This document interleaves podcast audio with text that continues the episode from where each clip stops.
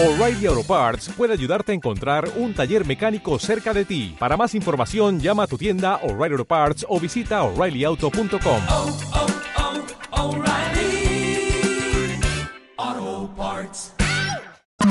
Onda Aragonesa. www.ondaaragonesa.com There are days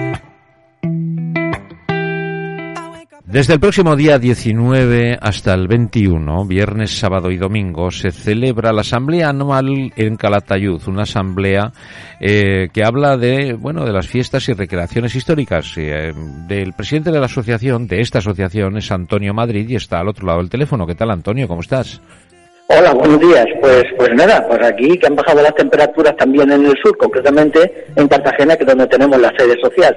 Mm, Bueno, bueno, está, es la época que corresponde, amigo. Es la época, Ahora- efectivamente. Y si no, haremos las fiestas en julio para asegurar el tiempo, ¿no? Como hacen muchos.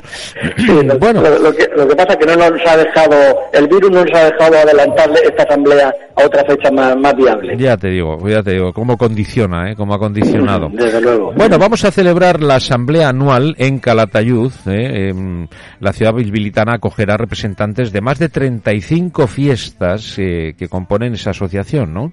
E- Efectivamente, más de, son tre- concretamente son 36 Ujú. que están repartidas por todo el territorio nacional, en Ajá. todas las comunidades autónomas, prácticamente, menos Cataluña eh, y Madrid, capital, eh, Madrid, comunidad autónoma, perdón, Ujú. pues en todas, todo el resto de comunidades autónomas. Muy bien. Bueno, ¿y qué, de qué vais a hablar ahí? Bueno, se van a hablar de muchas cosas, principalmente ver la situación en que se encuentra cada una de las, de las fiestas asociadas, qué es lo que eh, qué es lo que han hecho, cómo han llevado estos dos años.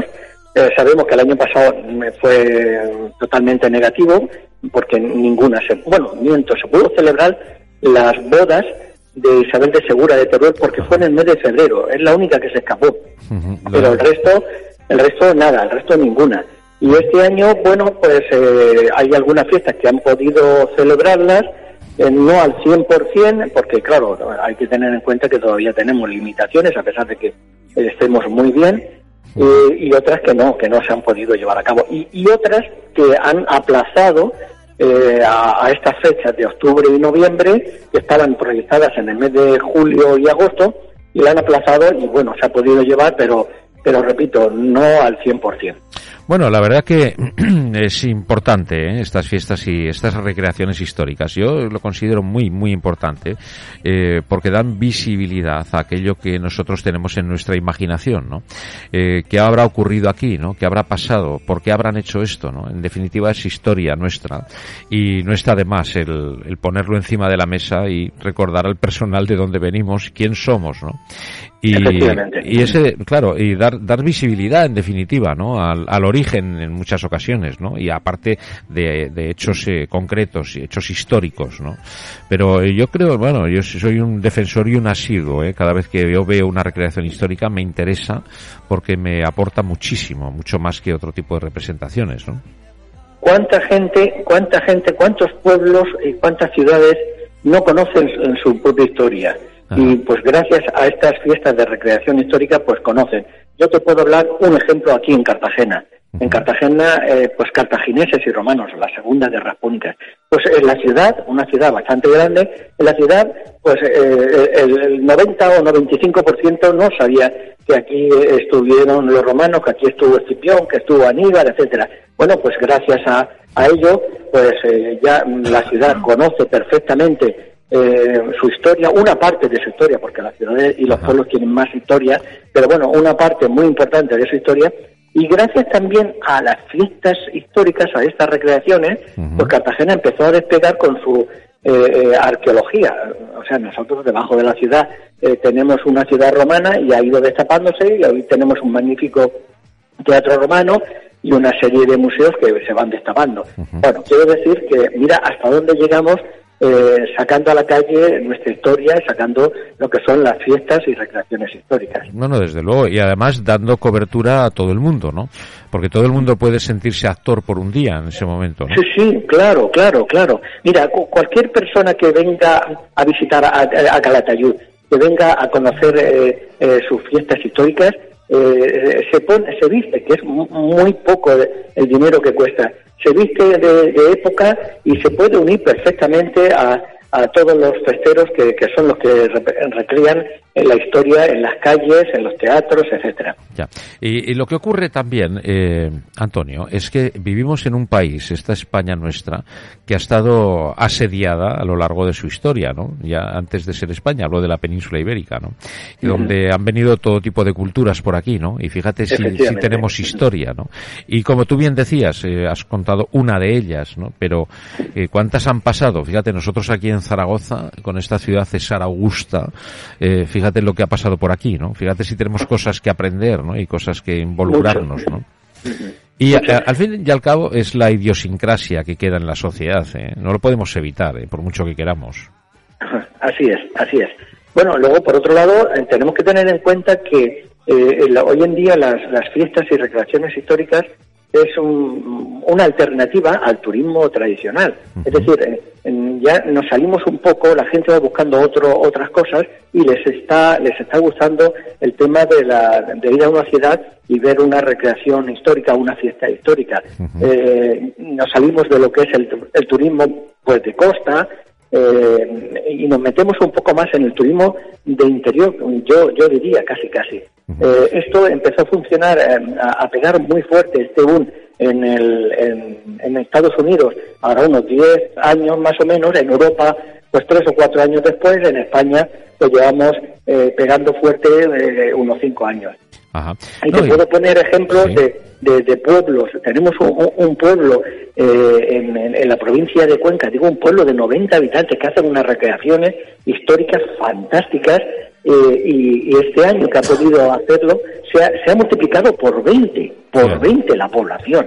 Bueno, Una barbaridad. eh, o sea que, que- que- que está, está pegando, está pegando fuerte. La lástima es que nos ha, nos ha llegado este dichoso virus que pues, evidentemente nos ha afectado a todos, a todas, a empresas, a industrias, a, a todo el mundo y como no, pues a nosotros también, evidentemente. Pues sí.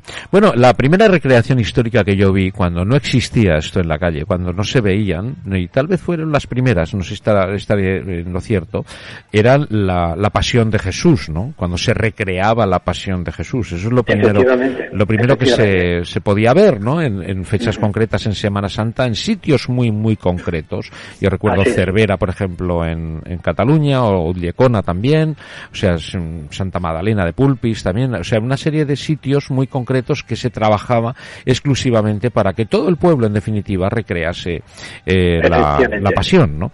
Eh, Y, eso es. y eso no es otra cosa que recrear ese momento histórico, igual que después se ha ampliado y nos hemos dado cuenta de que es positivo el poner de manifiesto lo que ha ocurrido en una- un territorio, ¿no? En, una- en un sitio, ¿no? Así es, así Y, es. Pues una maravilla, ¿qué quieres que te diga, Antonio?